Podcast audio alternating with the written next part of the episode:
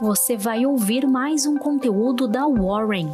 Estamos nas redes sociais como Warren Brasil.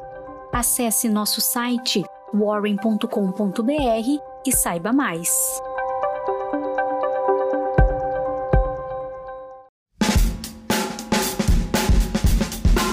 Muito bom dia, hoje é sexta-feira, dia 11 de junho. Eu sou a Jéssica, analista de redes sociais aqui da Warren, e vamos agora com a sua última Warren Call da semana.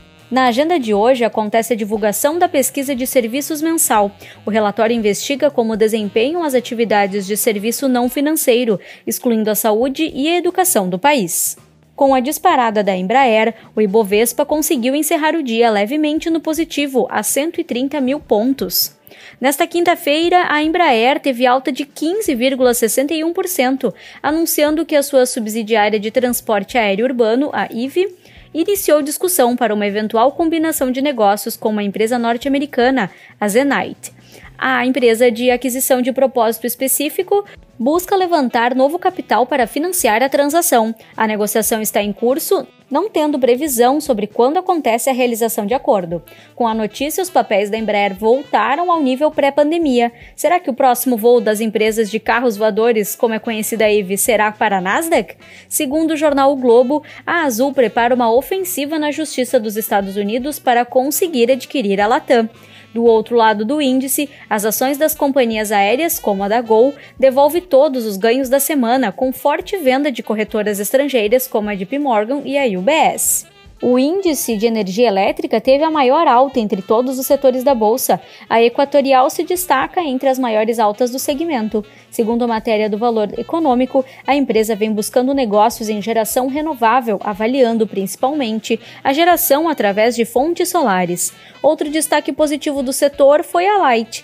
A empresa de energia iniciará a oferta de até 916 milhões de reais em debêntures a partir do dia 14 de junho. O presidente da Eletrobras disse que a capitalização da empresa deverá ocorrer no primeiro bimestre de 2022.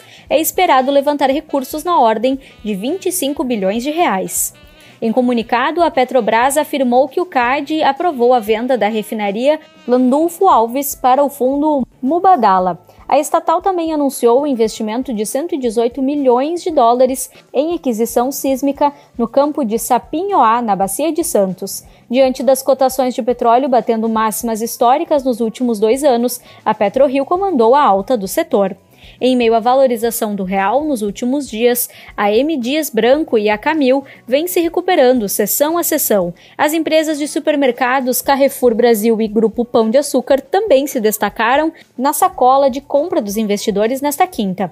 A TIM Brasil anunciou pagamento de juros sobre capital próprio em 20 de julho, no valor de 0,14 centavos. A Telefônica Brasil e a Oi também operam no positivo. Nessa semana, o ministro das Comunicações, Fábio Faria, fez a sua primeira reunião em Washington, nos Estados Unidos, com a missão do 5G no Brasil. Segundo dados da Associação Brasileira de Incorporadoras Imobiliárias, divulgada nesta quinta, os lançamentos de imóveis avançaram 39% no primeiro trimestre, ante ao primeiro trimestre de 2020. As vendas subiram 21% na mesma comparação. No pregão, com exceção da Gafisa, todas as outras incorporadoras encerraram o dia no vermelho. Destaque para Cirela, Melnick e Estec, maiores perdas do setor. O S&P 500 atingiu o máximo histórico nesta quinta, com os investidores ignorando um importante relatório de inflação, que mostrava um aumento maior do que o esperado nas pressões de preços. No mercado de juros futuros, as taxas estenderam o dia de alta diante da surpresa inflacionária em maio.